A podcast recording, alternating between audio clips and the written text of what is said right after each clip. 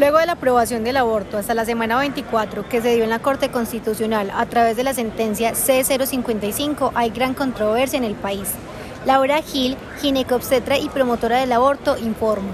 Al eliminar el delito del aborto, lo que se busca es reducir el riesgo de muerte por abortos inseguros. Cuando una mujer accede a este servicio de manera adecuada, se registra menos de una muerte por millón de habitantes, mientras que en abortos ilegales esta cifra es de 17 muertes por cada 100 mujeres.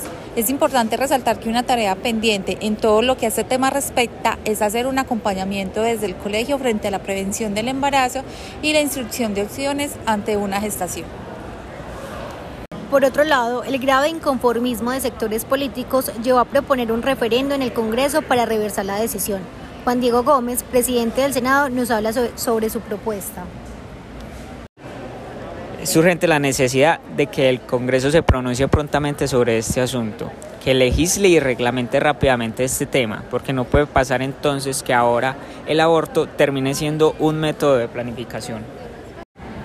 La polémica se mantiene debido a las diferentes opiniones de los sectores religiosos, sociales y políticos, informa Caterina Vir.